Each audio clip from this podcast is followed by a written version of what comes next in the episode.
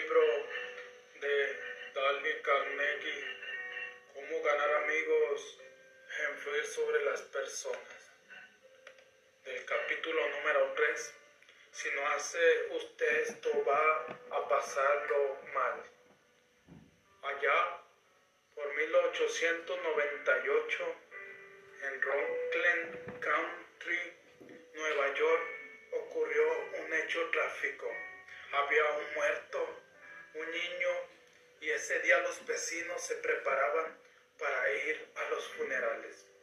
Jim Farley fue al establo para, para enganchar su caballo en el coche. El suelo estaba cubierto de nieve. El aire era frío. No se ejercitaba el caballo desde hace días y cuando se lo llevaba al abrevadero se encabritó juguetonamente, tiró un par de cosas al aire y mató a Jen Farley.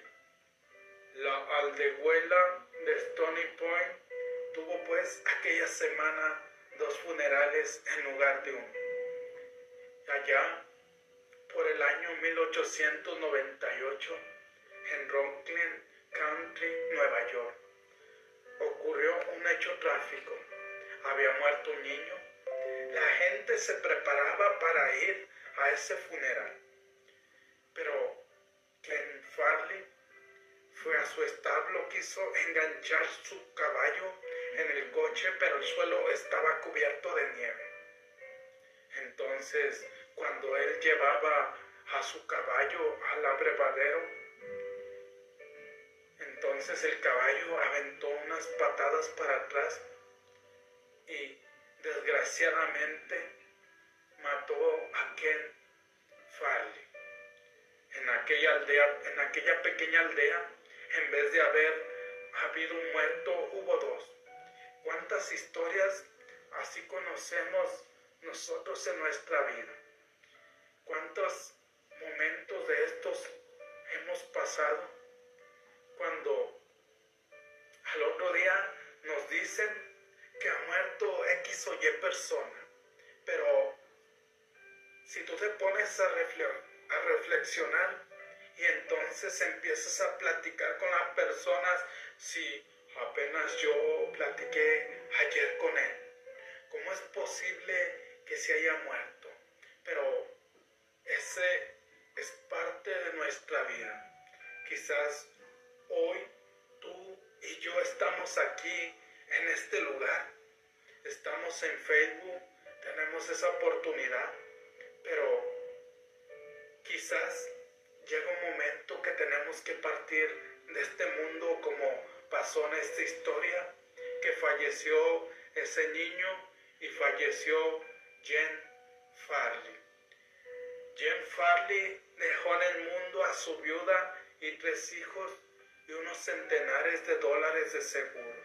Quizás Jen Farley cuando estaba a punto de morir, él solamente no pensaba en, no pensaba en él, él pensaba en su viuda y pensaba en sus tres hijos.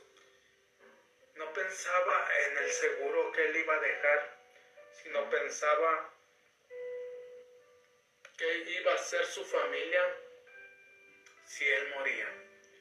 Y quizás muchas veces nos pasa a ti y a mí esto. Quizás tú pienses mucho en tus hijos como papá o como mamá que si tú fallas, que si tú te vas de este mundo, ¿qué va a pasar con ellos? Pero recuerda que cada persona tiene un propósito, una misión en este mundo. Estés tú o no estés tú con ese niño, esa niña, él tiene que cumplir su propósito, su misión. Su hijo mayor, Jen, tenía entonces 10 años y fue a trabajar en un horno de ladrillos a cargar arena y volcarla en los moldes y dar vuelta a los ladrillos para secarlos al sol. Este niño Jen no tuvo jamás oportunidad de educarse, pero su humor de irlandés poseía especial talante para gustar a la gente de modo que entró en la política y al pasar los años logró una pasmosa capacidad para recordar nombres ajenos. Después de, del sepelio, después del funeral, entonces Jen, Jen, el hijo mayor de Jen, que solamente tenía 10 años, empezó a buscar trabajo y empezó a trabajar en su corta edad en un horno de ladrillos donde él acarreaba arena y volcaba los moldes y dar vueltas los ladrillos para secarlos al sol. Quizás si, el, si Jen Farley, el papá de Jen, no hubiese muerto, quizás este niño se hubiera, hubiera quedado en su confort y no hubiese tenido la oportunidad de brillar, no hubiese tenido la, la oportunidad de que su nombre se ha contado en este libro de cómo ganar amigos e influir sobre las personas. Pero él tenía un gran humor, poseía especial talante para gustar a la gente. Después de su asombrosa vida, logró entrar a la política y le ayudó mucho el poder recordar nombres ajenos. Jamás asistió a una escuela secundaria, pero antes de cumplir los 46 años de edad, cuatro universidades le habían acordado grados honorarios. Había asumido la presidencia del Comité Nacional del Partido Demócrata y el cargo de director general del Correo de los Estados Unidos. A pesar de su, de su corta edad, a pesar de que esta persona nunca asistió a la secundaria, nunca se preparó en ninguna preparatoria, nunca se preparó en ninguna universidad, pero gracias a su capacidad de recordar nombres ajenos, cuatro universidades le rindieron honor, le dieron un grado honorario y asumió la presidencia del Comité Nacional del Partido Demócrata y presidente general de Correo de los Estados Unidos.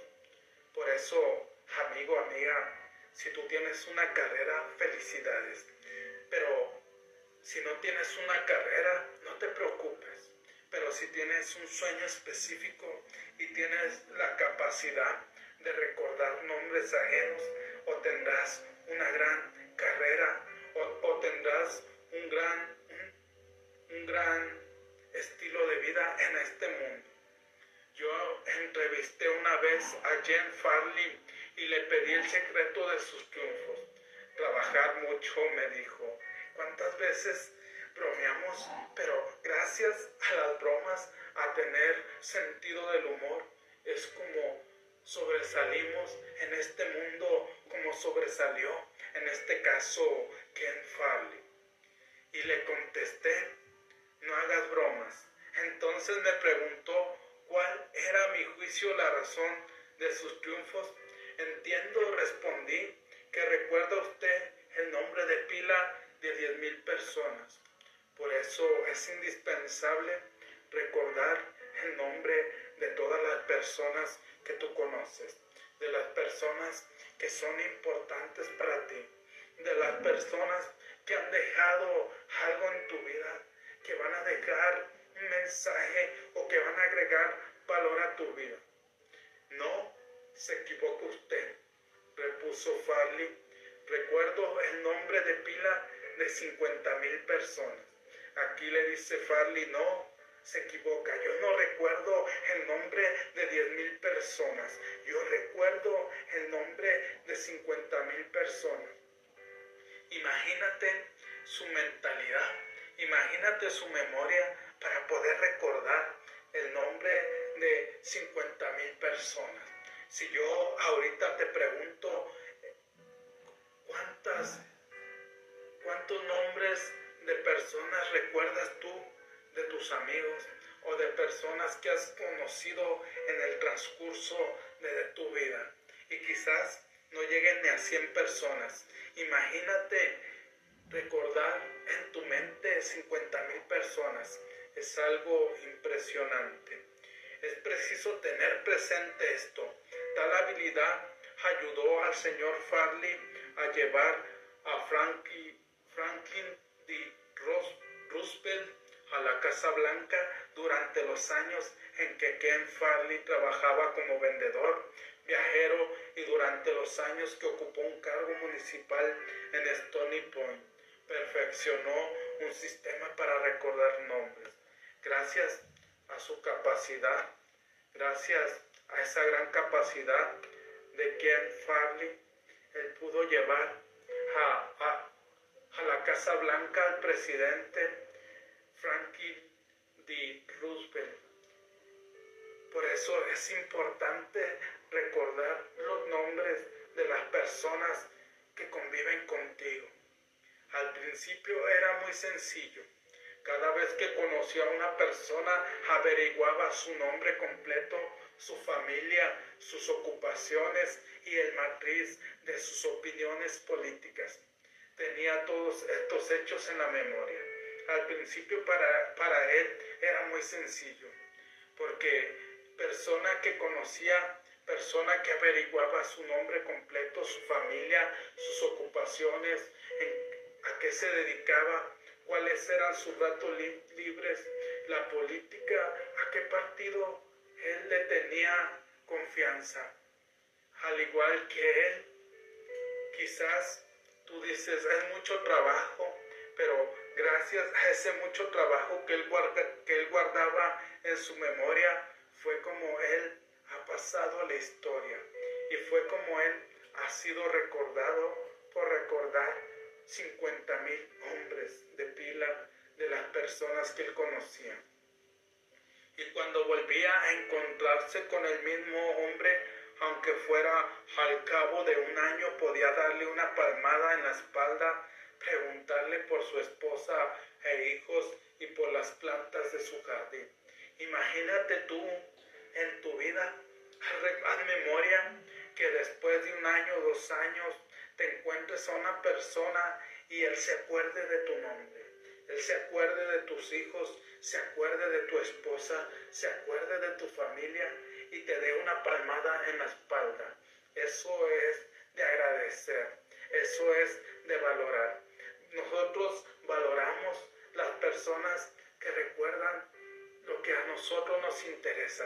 Nosotros valoramos a las personas que recuerdan nuestro nombre, aún que recuerdan las plantas de nuestro jardín. No extraña pues que consiguiera muchos partidarios, pues no es de extrañar que así él consiguiera muchas personas en su vida. ¿Por qué? Porque él se interesaba por las personas, se interesaba por su nombre, por su familia, a qué se dedicaba y eso es muy importante en el caminar de nuestra vida. Durante varios meses, antes de empezar la campaña presidencial del señor Roosevelt, Jen Farley escribió centenares de, de cartas por día a personas residentes en toda la extensión de los estados del oeste y del noroeste. Luego subió a un tren y durante 19 días recorrió 12 mil millas en 20 estados viajando en tren, coche, automóvil y canoa. Durante varios meses antes de iniciar la campaña, Ken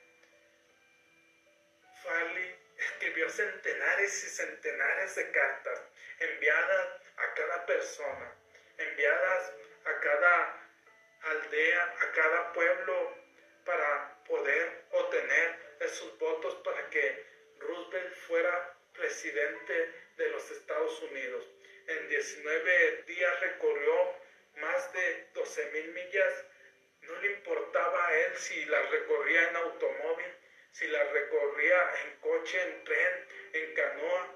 Y solía llegar a una aldea, reunirse con un grupo de personas para el desayuno, el almuerzo, té o la comida. Y conversar con ellas francamente, llanamente, luego emprendía otra etapa de su viaje.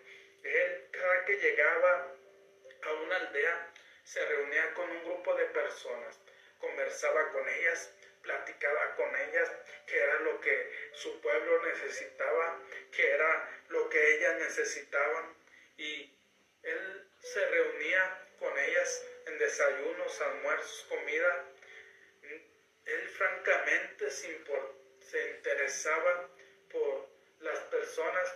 Luego él emprendía otro viaje. Tan pronto como estuvo de regreso en el este, escribió a un hombre de cada población que había visitado para pedirle una lista de todas las personas con quienes había hablado en cada ocasión.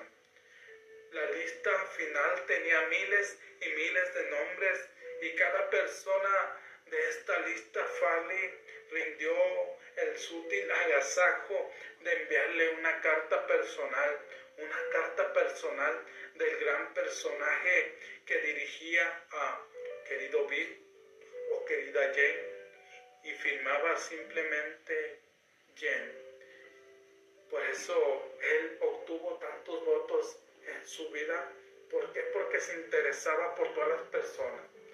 Él, cuando eh, iba a una población, una aldea, le pedía a la persona encargada los nombres de todas las personas que estuvieron hablando con él.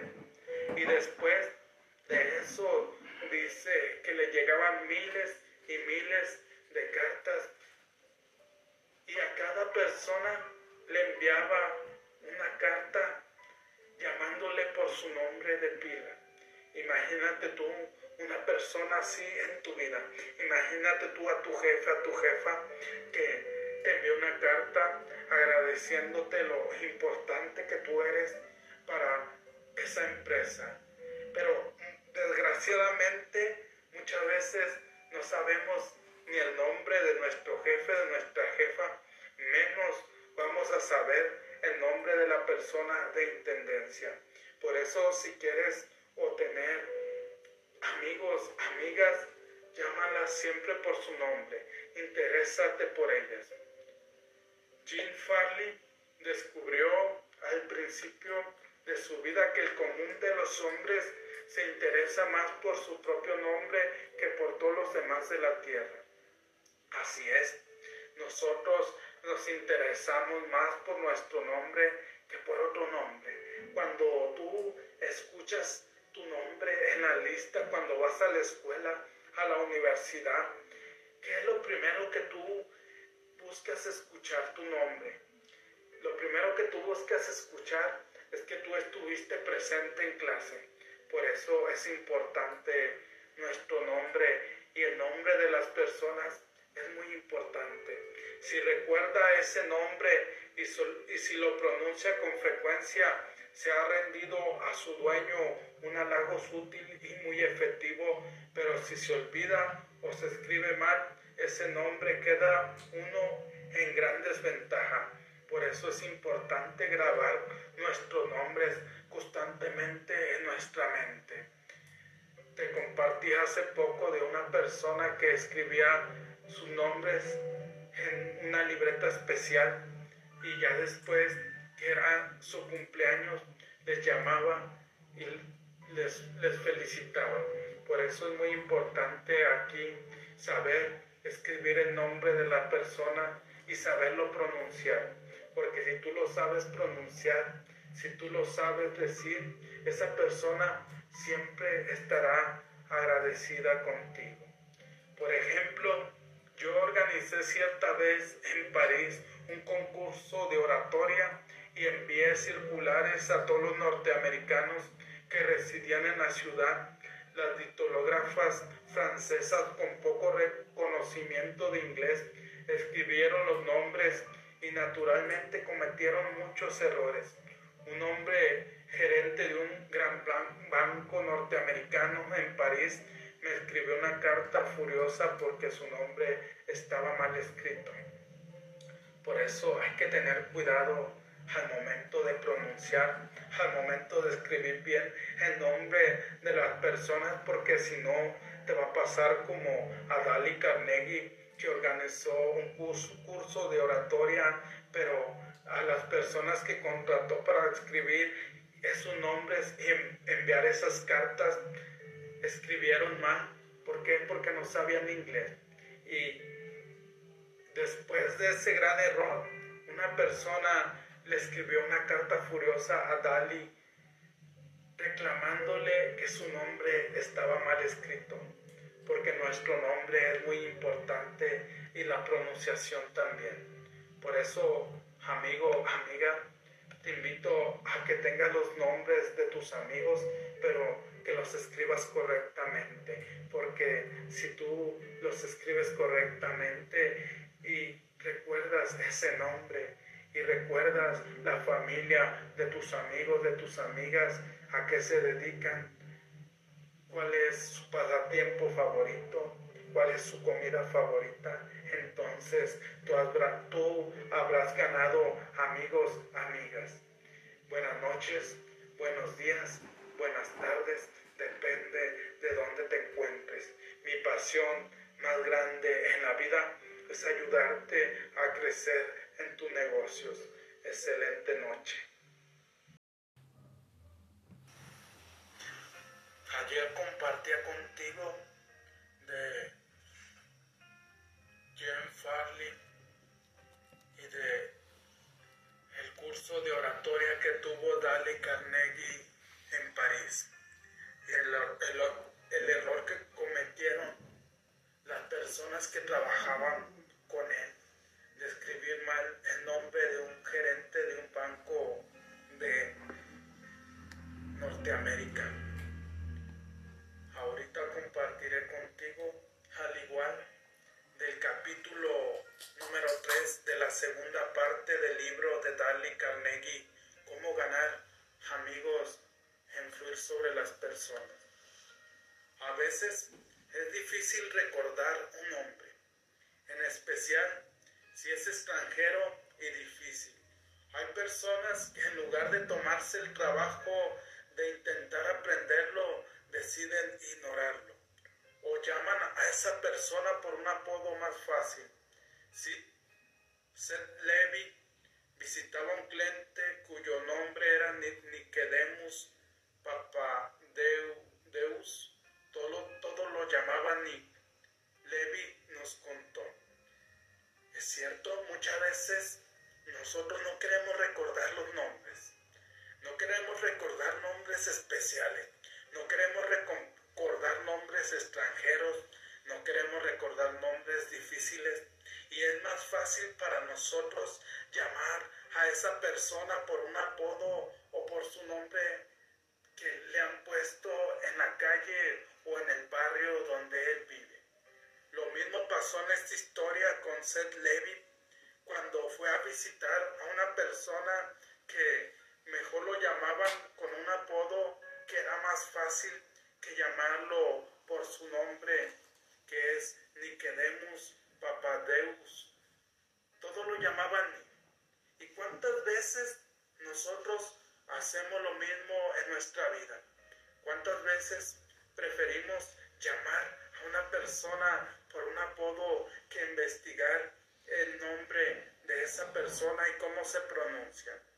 Hice el esfuerzo especial de aprender el nombre y pronunciarlo varias veces a solas antes de ir a verlo. Por eso es importante, si quieres ganar un amigo más, hacer un gran esfuerzo especial. Si en tu caso tú trabajas en la zona industrial, donde constantemente hay nombres raros, hay nombres de japoneses, de árabes, de alemanes, de estadounidenses. Normalmente en la zona industrial es frecuente ver ese tipo de nombres, pero si tú quieres ganarte a esa persona como amigo, es importante aprenderlo y pronunciarlo constantemente para cuando tú estés a, solas con esa persona, tú puedas llamarle por su nombre. Cuando lo saludé, llamándolo por su nombre completo. Buenas tardes, señor Nicodemus Papadeus.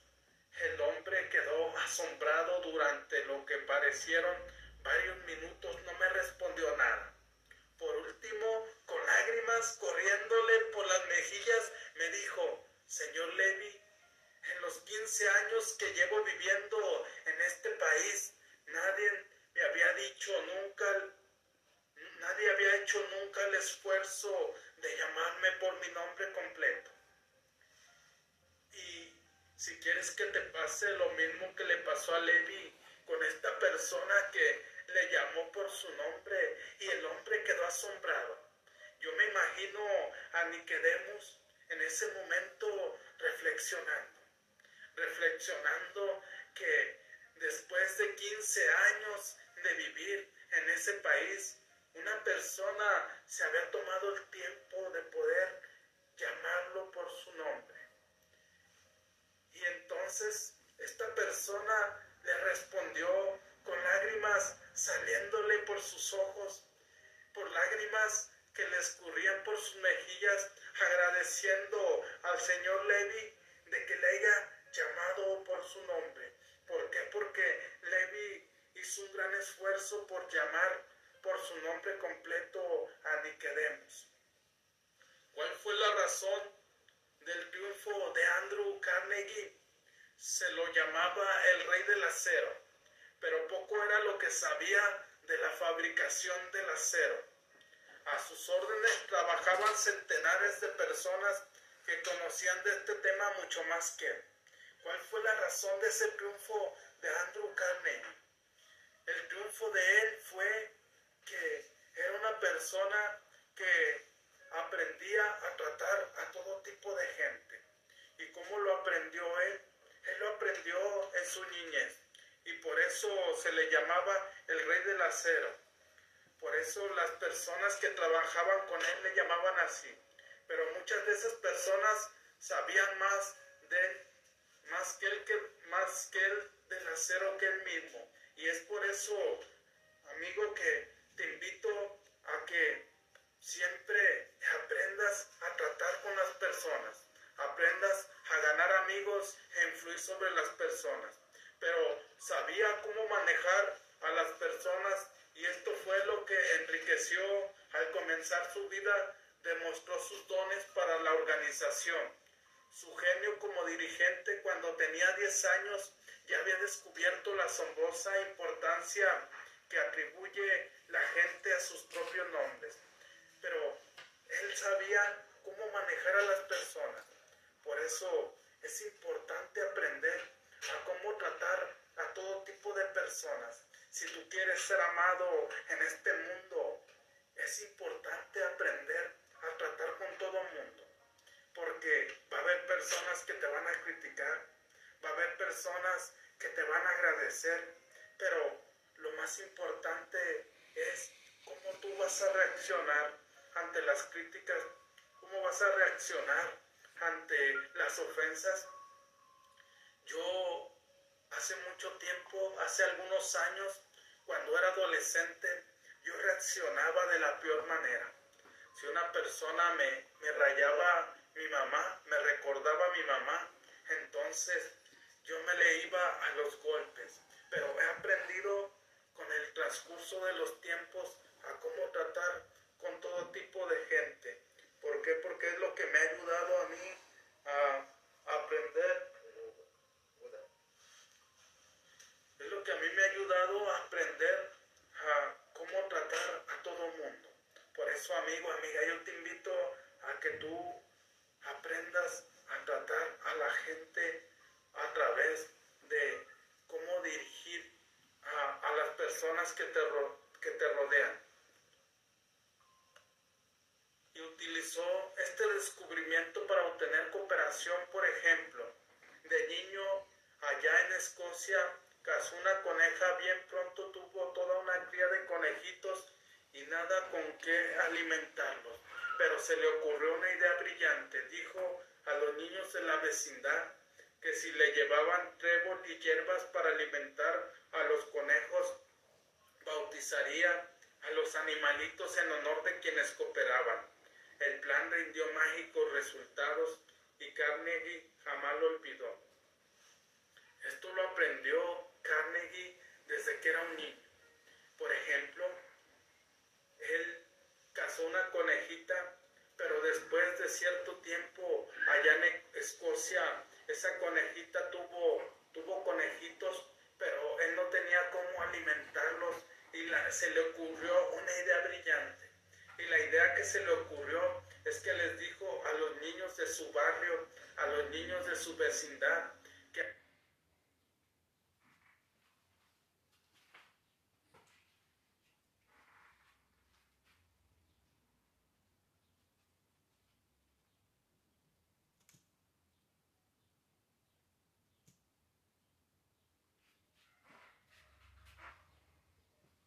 curso de su vida y eso le, le llevó a obtener millones y millones de dólares. Años después ganó millones aplicando la misma psicología en los negocios. Por ejemplo, quería vender rieles de acero al ferrocarril de Pensilvania de J. Edgar Thompson era entonces el presidente de ese ferrocarril y Andrew Carnegie construyó en planta de hornos a la que puso el nombre de Edgar Thompson Trabajos de Acero.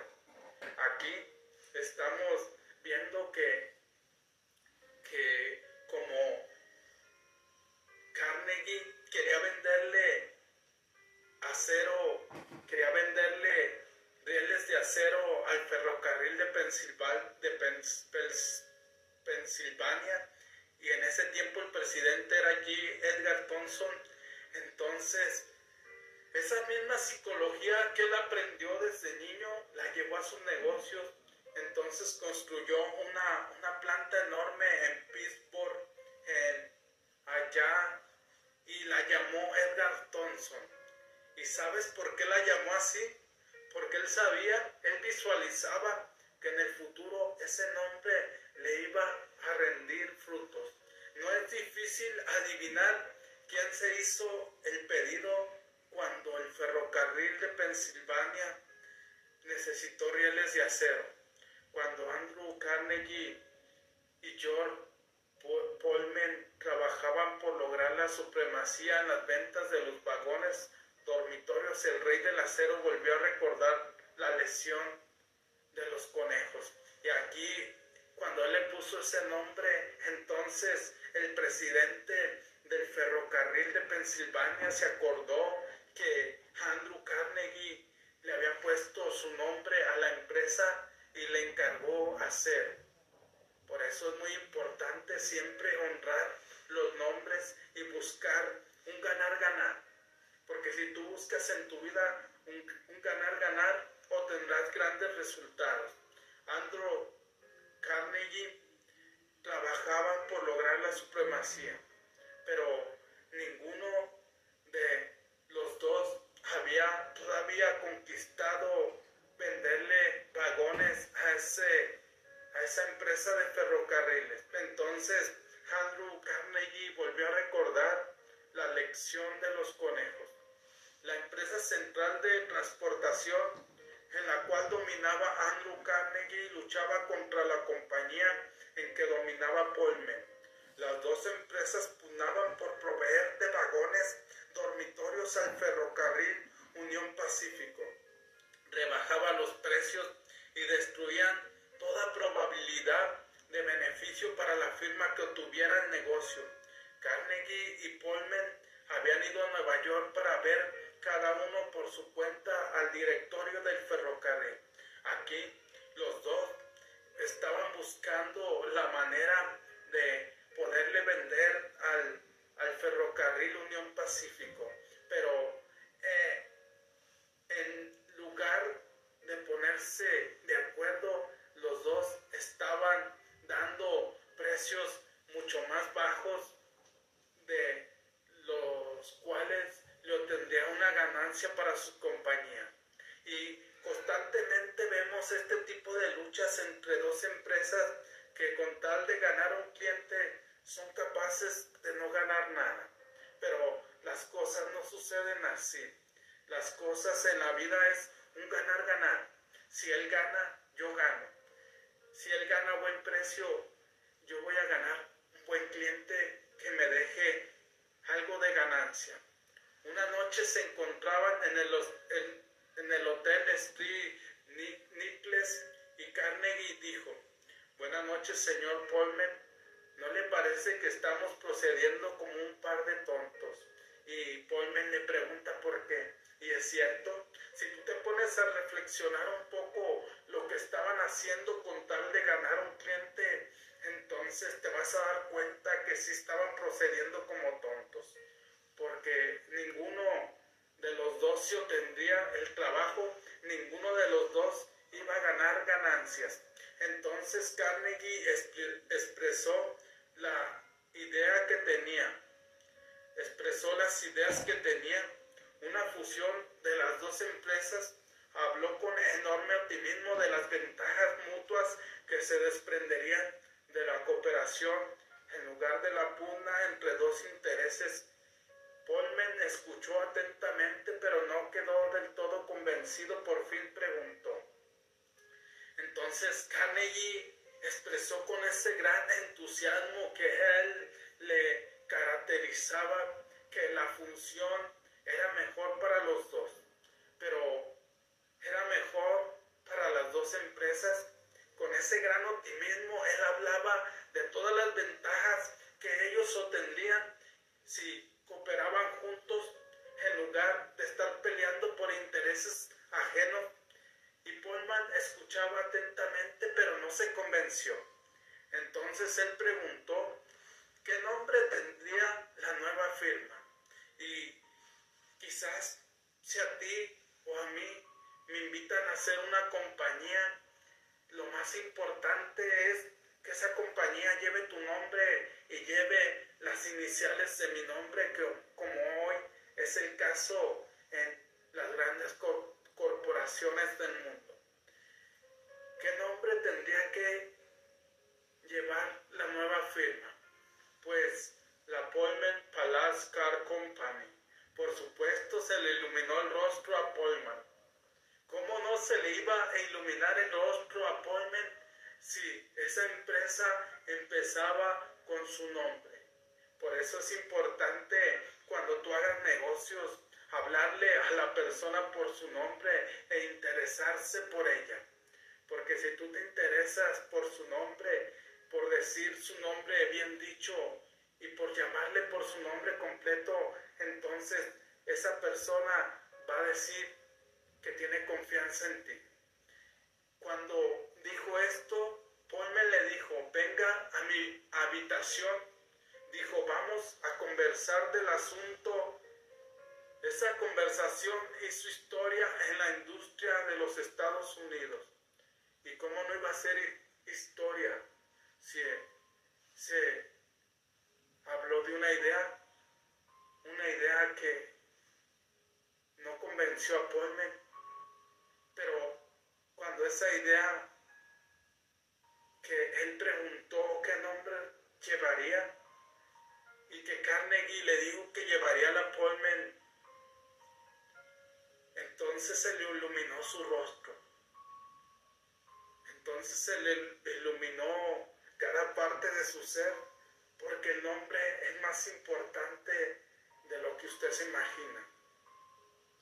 Y esa conversación hizo historia en la industria de los Estados Unidos, como hay tantas historias donde grandes empresarios se fusionan para así lograr todavía grandes empresas transnacionales.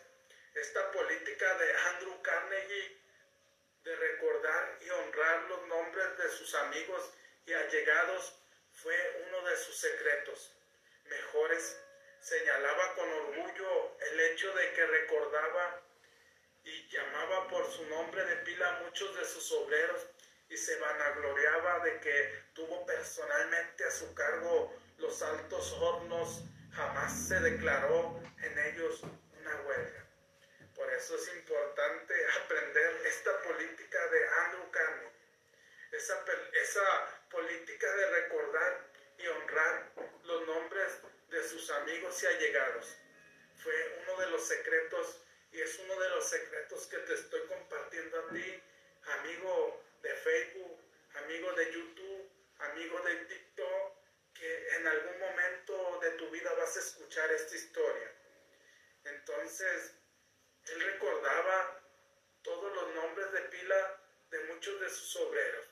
Y gracias a eso, cuando él estuvo a cargo de los altos hornos, nunca hubo ninguna huelga. ¿Y por qué no hubo ninguna huelga? Porque él se enfocó en lo que los demás querían. Porque él se enfocó en honrar, en, en llamar por su nombre a las personas y hacer esas fusiones o ponerle, ponerle el nombre a alguna de sus compañías de alguna persona que en un futuro iba a ser su cliente. Si quieres aprender, aprende de Andrew Carnegie y recuerda que el nombre de las personas es muy importante y si lo honras, mucho más. Buenas tardes, buenas noches, buenos días, depende de dónde te encuentres. Te saluda tu amigo Jesús Monsiváis. Mi pasión más grande en la vida es ayudarte a crecer en tus negocios. Excelente tarde.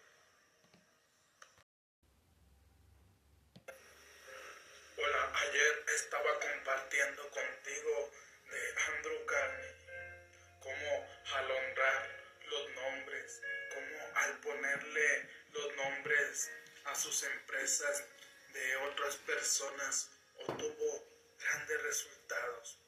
Ahorita seguiré compartiendo contigo del capítulo número 3 de cómo ganar amigos e influir sobre las personas de Dale Carnegie. Si no hace esto, va a pasarlo muy mal. Benton Love, presidente del barco Texas Commerce Ventures, Ventures cree que cuanto mayor es una corporación, más fría se vuelve. Puede pasar así. Cuanto mayor es una empresa, cuanto mayor es una compañía, creo que muchas veces se vuelve más fría. Pero aquí lo más importante es empezar a capacitar y empezar a que todas las personas más importantes de la empresa se acuerden de todos los nombres de las personas que trabajan con ellos y que los honren, porque si hacen eso, su empresa crecerá todavía más. Un modo de darle calidez, dice, es recordar los nombres de la gente. Es cierto, constantemente si una empresa se enfoca en recordar los nombres de sus clientes y cuando ellos van a, comprarle y el dueño les llama o los empleados que trabajan allí les llama por sus nombres, entonces es una gran calidez, es un gran es una gran honra para los clientes que van a, a la tienda o que van a X o Y negocio. El ejecutivo me dice que no puede recordar nombres. Me está diciendo que no puede recordar una parte importante de su trabajo y está operando sobre arenas movedizas. Por eso es importante tú como, como líder, primero tú, porque muchas veces queremos que los demás hagan cosas que nosotros no estamos dispuestos a hacer si tú como líder, si tú como presidente, como director, como CEO de una compañía, te aprendes los nombres y honras los nombres de las personas que están abajo de ti, entonces esas personas harán lo mismo. ¿Por qué? Porque muchas veces hay líderes que piensan que con mandar a las demás personas ya son líderes, pero desgraciadamente no es así. El liderazgo es congruente el liderazgo es influencia, es influenciar a los demás sin ordenarles nada. Karen Kersh, de Ranchos Palos Verdes, California, asistente de vuelo de la TWA, se hizo la costumbre de aprender la mayor cantidad posible de nombres de los pasajeros a los que debía atender Cuando tú haces esto como quieren, cuando tú piensas en, tu, en tus pasajeros, cuando tú te desvives por las personas que están abordando, en este caso, los vuelos, que tú te aprendes al igual que este, este, este los nombres de, de cada persona que, que aborda un avión. Es entonces que tú vas a impresionar a esos pasajeros. Ellos se sentirán muy bien contigo, se sentirán que tienes una atención personalizada y eso te ayudará a que constantemente recibas felicitaciones. Y usar esos nombres al servirles, esto dio por resultado muchas felicitaciones a su servicio, tanto a ella como a su aerolínea. Un pasajero escribió desde hace un tiempo no usaba la TWA para mis viajes, pero en adelante no pienso viajar por otra compañía. Me han hecho sentir que son una compañía muy personalizada y eso es importante para mí. Si te fijas aquí, el trabajo de Keren rindió muchos frutos, muchos frutos que le dieron felicitaciones a su, a su hermoso servicio y también le dieron felicitaciones a su aerolínea. Una persona escribió que tenía mucho que, tiempo que no viajaba TWA, pero de ahora en adelante él no, no viajaría en otra aerolínea que no fuera esa. Por eso es importante hablar a las personas por su nombre y no solo por su nombre, sino pronunciarlo correctamente y aprendértelo. Eso es lo más importante, aprendértelo y decirlo correctamente. Porque cuando las personas escuchan su nombre, se sienten amadas. Tú en este momento, si tú escucharas tu nombre, Juan, Carmela, Rosa, ¿cómo te sientes? ¿Te sientes amado? ¿Te sientes valorado? que cuando nos hablan por nuestros apodos y quizás eso es lo más importante de toda persona. Las personas sienten tanto orgullo por sus apellidos que tratan de perpetuarlos a cualquier costa. Y es cierto, muchas veces nuestros apellidos son muy importantes. Para mí, mis apellidos Monsibay Ramírez son muy importantes.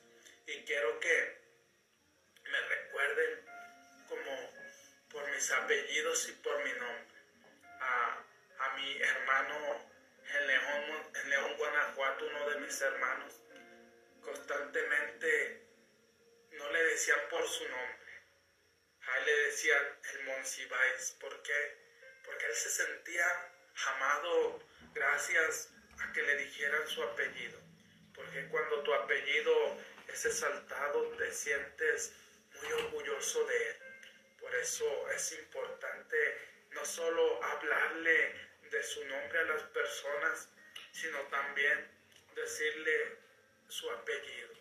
Hasta el viejo Barn, Vernon, tan mundano, tan rudo, decepcionado, porque no tenía hijos que conservaran su apellido, ofreció a su nieto Si Sili 25 mil dólares si se agregaba el nombre de Vernon.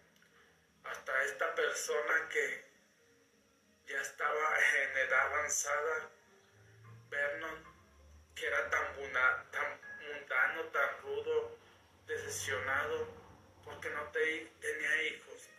Y creo que eso lo, lo más que le duele a un padre, no tener un hijo varón en su vida y por eso, por eso le ofreció a su nieto 25 mil dólares y se ponía el nombre de Vernon. Pero quién sabe cómo terminaría esta historia. Pero por eso te digo, nuestro apellido es muy importante quizás muchas personas se avergüencen de su nombre, se avergüencen de sus apellidos, pero déjame decirte que yo soy digno de, de, llevar el nombre que llevo y de llevar los apellidos que llevo. ¿Por qué? Porque eso me recordará a mí durante siglos, porque algún día que ya no esté en este mundo, lo único que será recordado, recordado es mi nombre, Jesús Monsiváis. Durante siglos, los nobles, los nobles y magnates mantuvieron artistas a músicos y escritores sus creaciones. Si tú te vas a la historia de Picasso, a la historia de, todo, de Beethoven, de todos esos grandes de la música clásica y de la pintura, te vas a dar cuenta que detrás de ellos había personas ricas que aportaban, que los mantenían para que ellos dedicaran sus creaciones, para que ellos dedicaran una creación a la persona que, que los había, en este caso, dado dinero, que les había dado donaciones para que ellos continuaran con su, con su sueño y con su trabajo. Bibliotecas y museos deben sus más ricas colecciones a personas que no pueden allanarse a pensar que sus nombres desaparezcan del recuerdo de la humanidad. Si tú te fijas, muchas bibliotecas y museos llevan esos nombres a personas que, que siempre quisieron estar y que siempre van a estar por los siglos de los siglos, van a ser recordadas. ¿Por qué? Porque ellos aportaron para que esas bibliotecas y esos museos que hoy conocemos se construyeran. Y creo que esos nombres nunca van a desaparecer del recuerdo de, de la humanidad. La Biblioteca Pública de Nueva York tiene colecciones Astor y Lennes el Museo Metropolitano perpetúa los nombres de, Benjamin Olmen y JP Morgan. ¿Y por qué de estas personas? ¿Por qué? Porque estas personas aportaron a, a esta biblioteca pública y al metropolitano para que llevaran esos nombres de Benjamin Olmen y JP Morgan. Por eso es importante nuestro nombre es importante el nombre de todas las personas. Si tú te enfocas en honrar, en honrar con, humildad, con sencillez, con sinceridad, esos nombres, esas personas siempre van a estar agradecidas contigo. Y casi todas las iglesias se ven embellecidas por ventanales que conmemoran los nombres de los donantes. Si tú te fijas, en diferentes iglesias a donde vas. Es cierto, tienen ventanales hermosos, pero todos y cada uno de esos ventanales llevan los nombres de las personas que, que donaron para construir esa iglesia. Si no, no me crees, un día ve y checa algunas iglesias y te vas a dar cuenta que tienen nombre. Yo antes pensaba que esos nombres eran, eran de personas de sacerdotes que estuvieron allí en, ese, en esa iglesia, pero hace algunos años que empecé a leer este libro me di cuenta que es de las personas que donan dinero para que se lleve a cabo la edificación de, esa iglesia. Muchos de los edificios en la mayoría de las universidades llevan los nombres de quienes contribuyeron con donaciones para su construcción. Por eso el hombre a través de los tiempos, lo más importante para él es su apellido. Y a él no le importa donar millones de dólares, como fue en el caso de Andrew Carnegie, que una vez que, que falleció, donó la mayoría de su, de su riqueza para poder seguir para perseverar su nombre y para que su nombre sea recordado por los siglos de los siglos. La mayoría de la gente que no recuerda nombres es por la sencilla razón de que no dedican el tiempo y la energía necesarios para concentrar y repetir y fijar sus nombres indeleblemente en la memoria se disculpan diciendo que están demasiado ocupados. La mayoría de gente quiere éxito. La mayoría de gente quiere quiere grandes puestos, pero no todos están dispuestos a pagar el precio.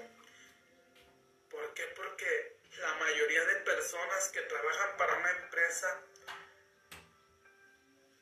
piensan que no tienen la capacidad, que su memoria no es apta para grabar nombres, pero tú conforme lo llevas a la práctica y práctica y práctica, tu memoria va grabando más nombres.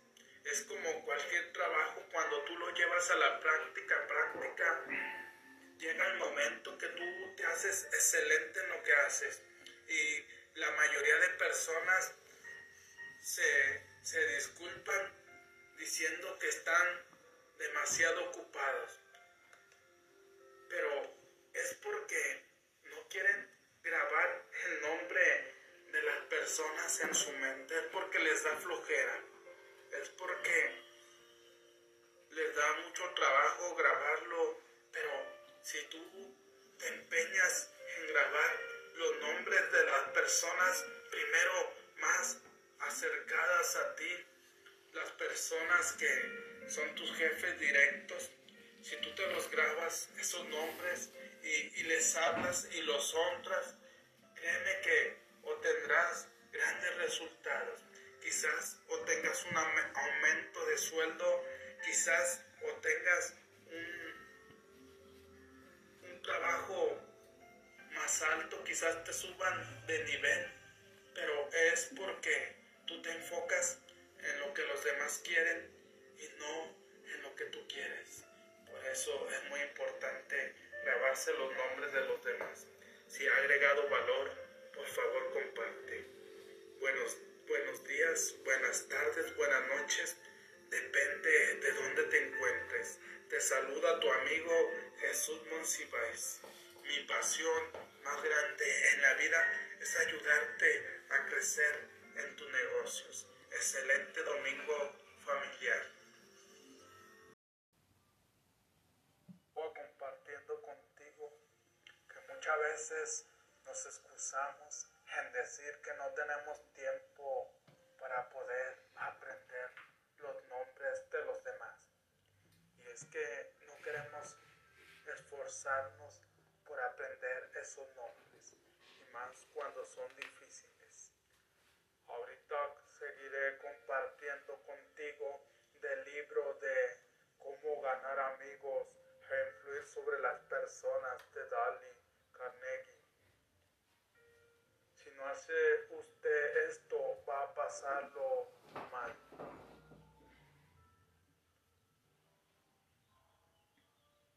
Y es por eso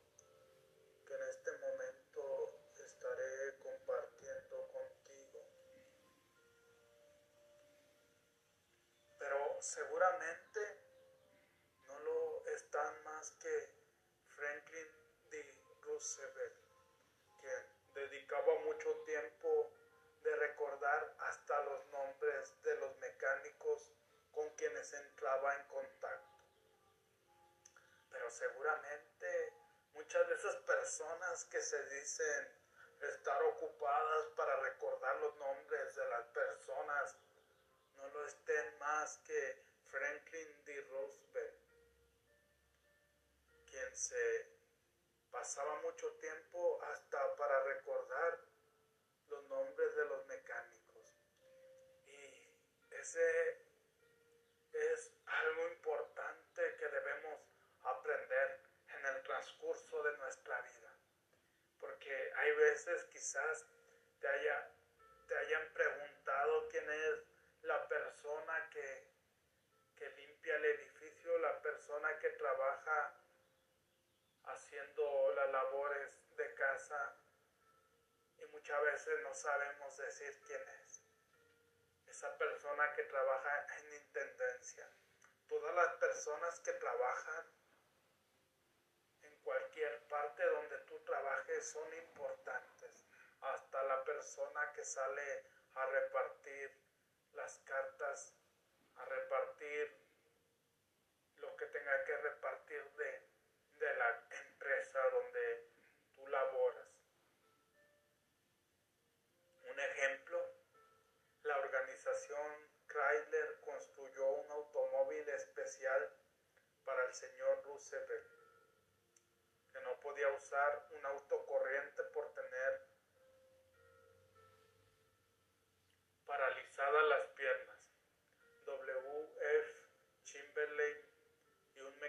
lo entregaron en la Casa Blanca. Tengo a la visita una carta del señor Chamberlain que relata su experiencia. Qué grata sorpresa se llevó el señor Chamberlain y el mecánico al ir a la Casa Blanca a entregarle el carro a Roosevelt. Enseñé al señor Roosevelt, dice la carta, cómo se maneja un automóvil con muchos detalles inusitados, pero él me enseñó mucho acerca del arte de tratar con la gente. Quizás en este caso, este Chamberlain era el experto de cómo funcionaba su carro porque ellos la habían creado. Él dice que le enseñó una manera de cómo manejar su automóvil detalles, pero él se llevó una gran sorpresa. Él se llevó una gran sorpresa porque Roosevelt le enseñó a él el arte acerca de cómo tratar con la gente. Por eso eso es lo más importante en la vida. No importan los títulos que tú tengas. No importan si tienes maestría, si tienes doctorado. Pero si tú no sabes tratar a la gente, créeme que de nada te sirve tu educación porque en este mundo es más importante el saber tratar a las personas que el tener profesiones que muchas veces no nos sirven de mucho. ¿Por qué? Porque muchas veces pensamos que por tener una maestría, un doctorado, una profesión, somos más que los demás y todos somos iguales. Cuando lo visité en la Casa Blanca, el presidente se mostró muy simpático y animoso. Me llamó por mi nombre, me hizo sentir cómodo y me impresionó particularmente por el hecho de que estaba vitalmente interesado en las cosas que yo le mostraba y de las que hablaba. Cuando visitó Chamberlain, la Casa Blanca dice que el presidente se mostró entusiasmado, se mostró muy simpático, se mostró animoso y lo llamó por su nombre. Y lo hizo sentir cómodo y le, impresionó la manera como lo trató y la manera de cómo el señor presidente, a pesar de que era un hombre muy ocupado, estaba atento de lo que él hablaba. El automóvil estaba construido de manera que se le pudiera manejar exclusivamente con las manos. Una multitud se reunió para mirar el coche y el presidente dijo, creo que es maravilloso, todo lo que hay que hacer es tocar un botón y empieza a andar y se le puede dirigirse sin esfuerzo. Es notable, no, no sé cómo lo han podido hacer. Me encantaría tener tiempo para desarmarlo y ver cómo funciona. Y aquí él enseñó que este carro era manejado exclusivamente con las manos, ya que el presidente Roosevelt tenía paralizadas las piernas y no las podía mover.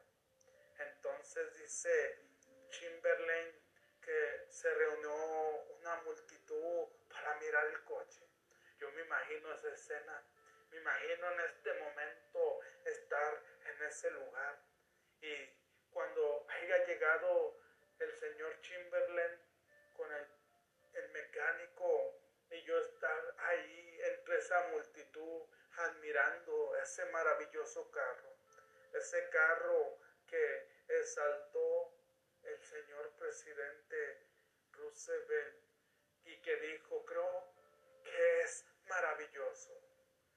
Todo lo que hay que hacer es tocar un botón. Y cuando tienes actitud en tu vida, cuando eres feliz, cuando tratas de agradar a los demás sin impresionarlos, te pasa como al expresidente Roosevelt de los Estados Unidos y dice que el carro es fácil de manejar, que se le puede dirigir sin esfuerzo y dice que es impresionante cómo, cómo han hecho ese carro para él y que a él le encantaría tener tiempo para desarmarlo y ver cómo funciona. Y creo que eso es más importante, lo que más nos gusta a las personas cuando tú vendes un producto que admiren tu carro y no solo que lo admiren, sino que resalten los beneficios que tu carro tiene o tu producto va a obtener ante las demás personas.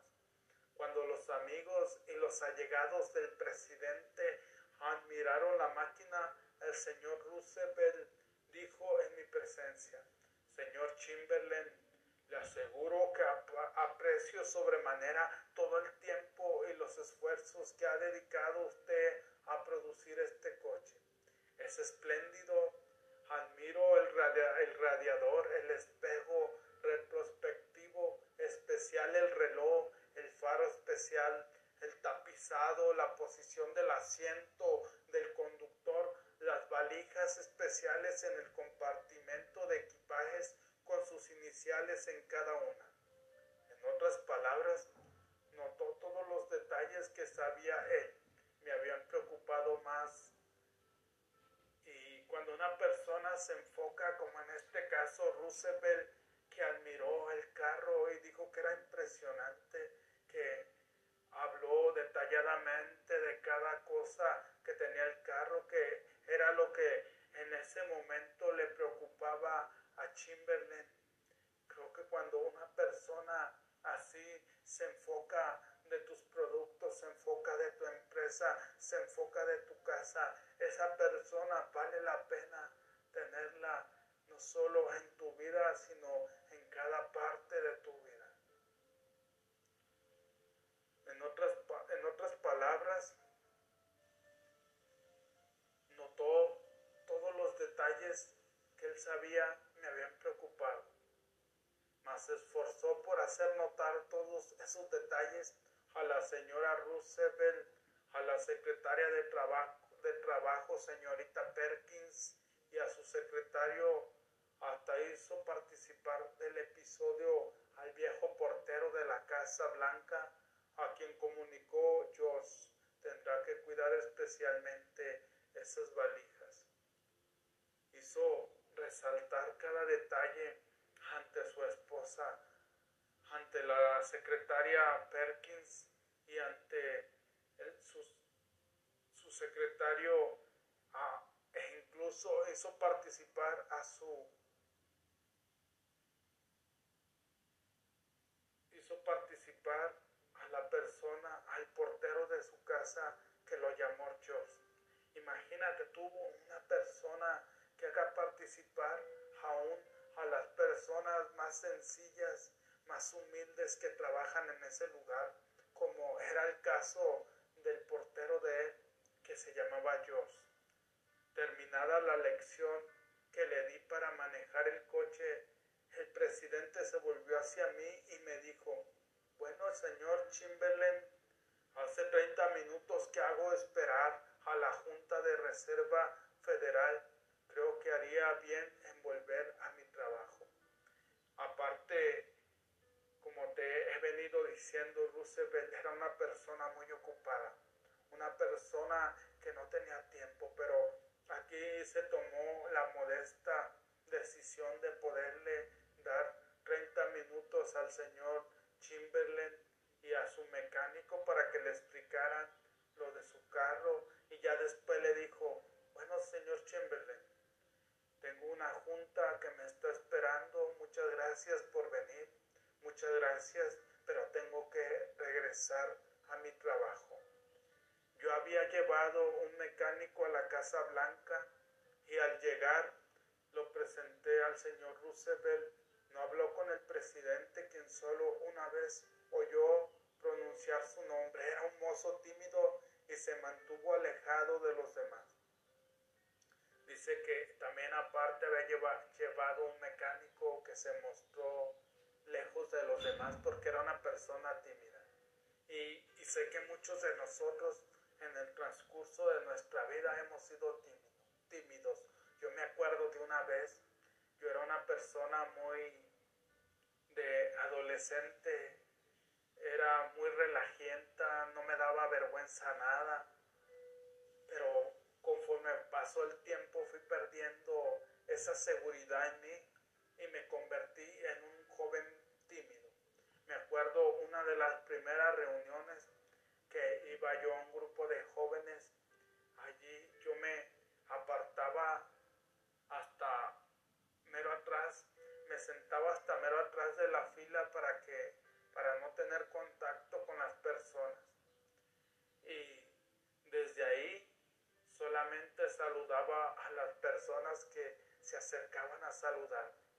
Pero entendí que esa timidez no me iba a llevar a ninguna parte y desde entonces he venido he venido educándome en lo espiritual, he venido, he venido educándome en el crecimiento personal y todo eso me ha ayudado para ser una persona que se puede parar ante miles de gentes y hablar una conferencia. Pero antes de retirarse, el presidente buscó al mecánico, le dio la mano, lo llamó por su nombre y le agradeció haber ido a Washington.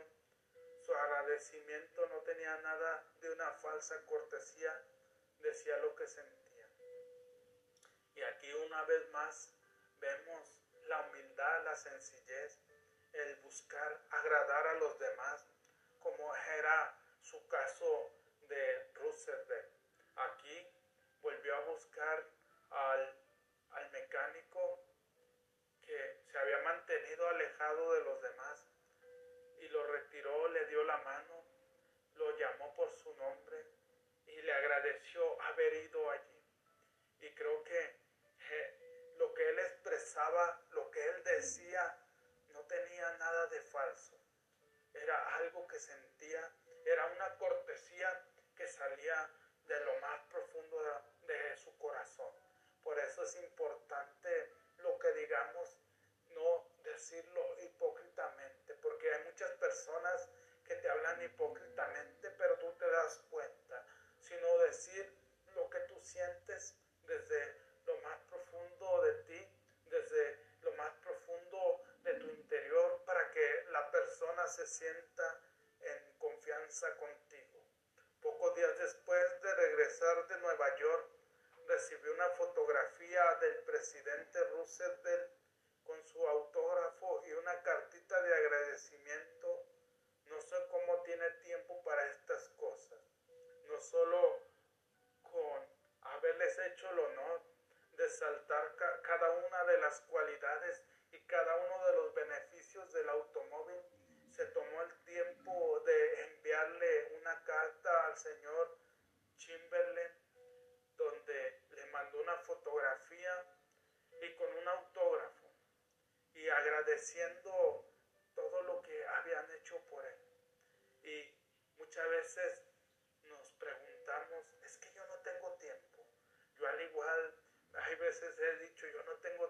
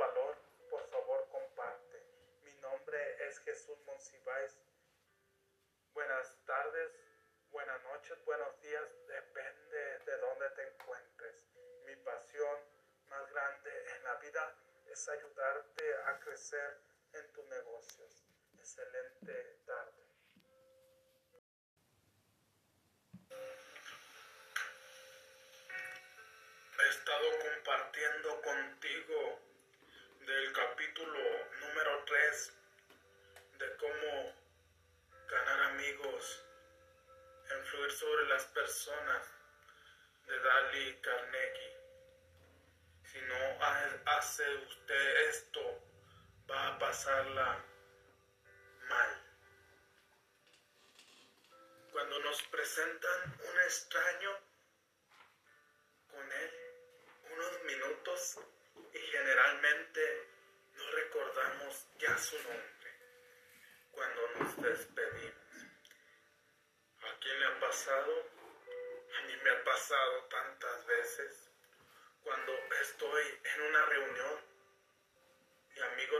me, pre, me, presentan a tal, pers, a tal persona, una persona nueva, y ya cuando me despido de él, se me viene a mi mente cómo se llamaba esa persona.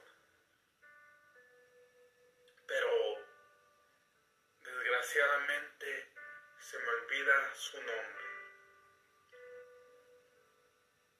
Y esto pone a reflexionar a mí para estar más atento la próxima vez y repetir su nombre en mi mente hasta que me, mi subconsciente lo pueda grabar.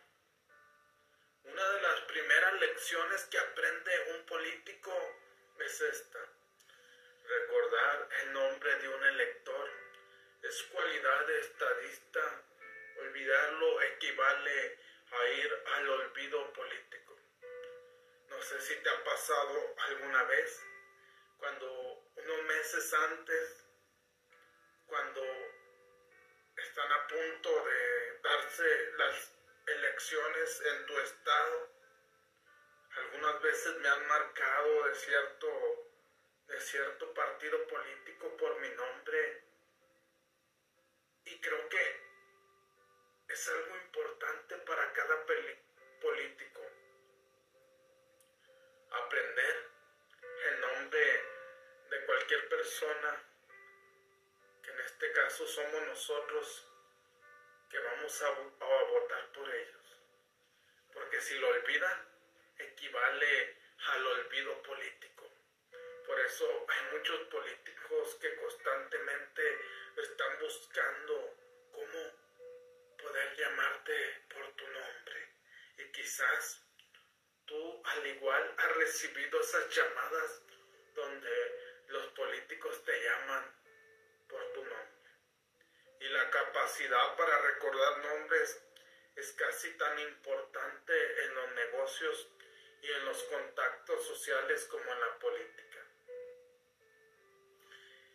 Y la capacidad es importante. Es importante recordar los nombres de todos tus clientes, de todas las personas que te compran, de todas las personas que te reparten alguna mercancía, algún producto. Es algo importante en cualquier área de nuestra vida y más en nuestra vida social. Por eso es importante siempre que conozcas una persona empezar a recordarlo desde tu mente y si en ese momento lo puedes apuntar, es indispensable apuntar su nombre.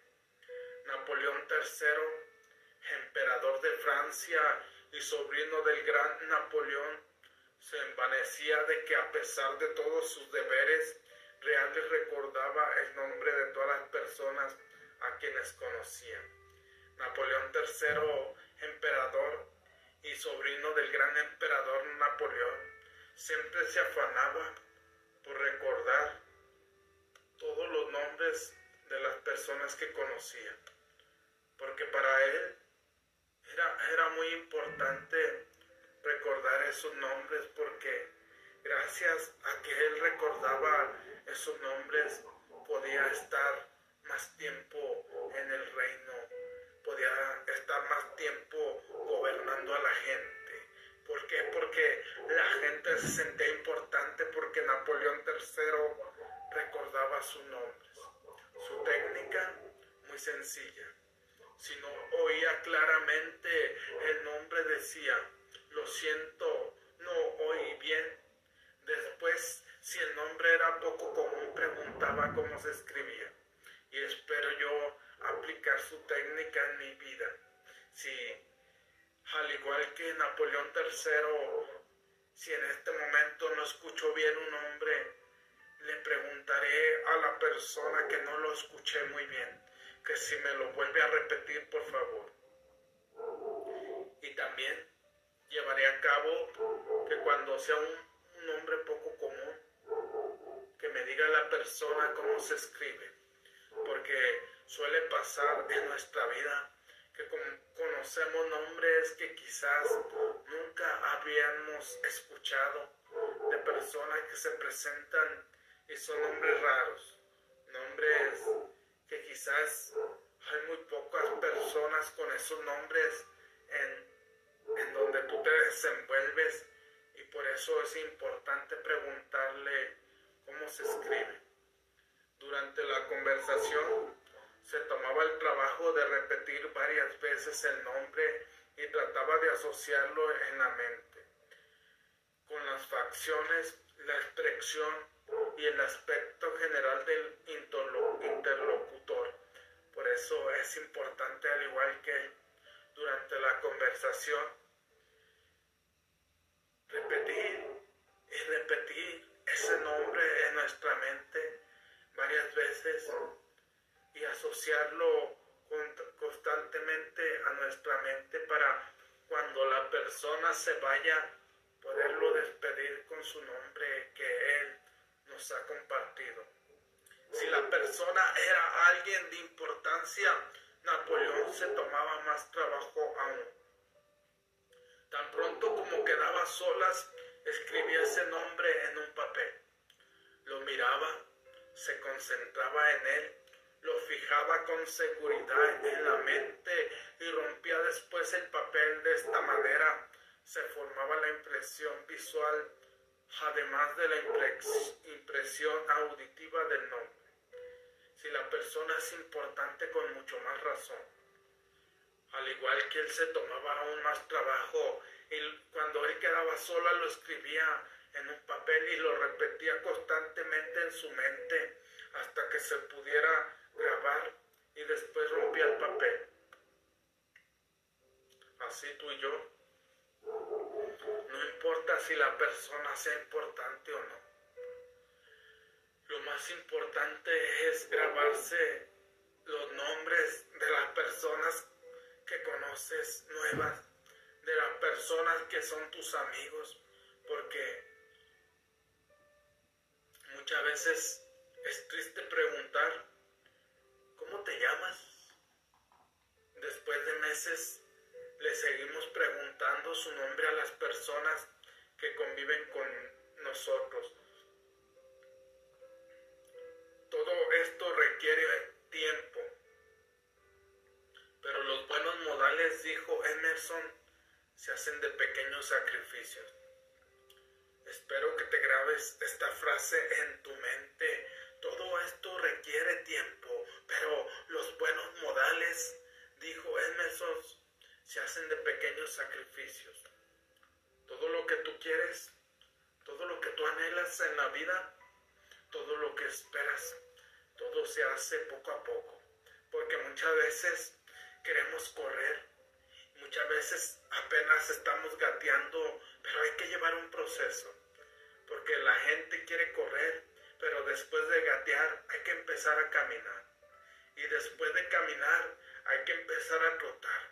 Y después de trotar hay que empezar a correr un poquito más recio y ya después empezar a correr muy rápido. Por eso te digo, si tú llevas pequeñas acciones cada día de tu vida, eso es lo que te va a hacer grande. La importancia de recordar y usar nombres no es solo prerrogativa de reyes y ejecutivos de corporaciones. Nos puede servir a todos. Ken Notigen, un empleado de la General Motors en Indiana, solía almorzar en la cafetería de la compañía. Notó que la mujer que trabajaba en el mostrador siempre tenía mal ceño. La importancia de recordar nombres no solo para las personas importantes, es importante para ti y para mí. Si tú te eres una persona que constantemente trabaja en recordar los nombres de las personas que tú conoces, de las personas que trabajan contigo, de las personas donde están tus hijos estudiando, de las personas a donde tú vas a desenvolverte en tu vida social, créeme que te traerá grandes resultados. Así como este, esta persona que trabajaba en la General Motor Ken Nottingham, cuando se dio cuenta que esta persona estaba con un mal genio, estaba con una mala actitud, entonces quizás y yo conocemos personas que cuando vas a un negocio están con su cara agria pero cuando tú las llamas por su nombre, cuando tú las llamas por su apellido, entonces la, la persona como que empieza a sentirse mejor. Hacía dos horas que estaba haciendo emparedados y yo no era sino un emparedado más para ella. Pero el jamón en una pequeña balanza agregó una hoja de lechuga y un plato con un puñado de papas fritas.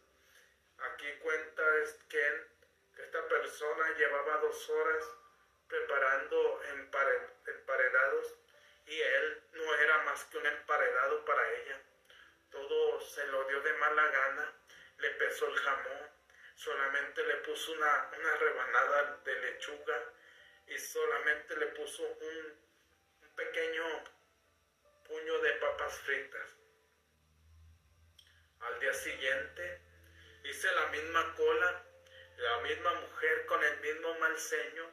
La única diferencia fue que me fijé en la etiqueta de su nombre en el delantal. Le sonreí y le dije, hola Eunice. Y después le pedí el emparedado que quería, pues bien. La mujer se olvidó de la balanza y una montaña de papas fritas que se me caían del plato.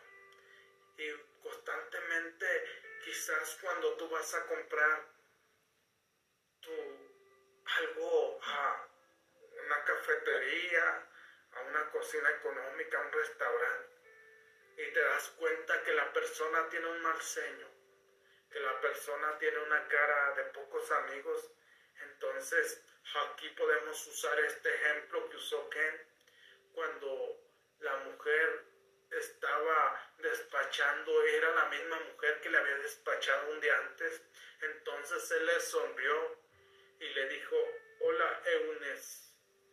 Y después la chica quizás nunca le habían llamado por su nombre, entonces se sintió motivada y en lugar de pesarle, le puso todo una fleta de jamón, tres hojas de lechuga y unas montañas de papas fritas. ¿Por qué? Porque el nombre de las personas es muy importante, es lo más importante que tenemos sobre la tierra.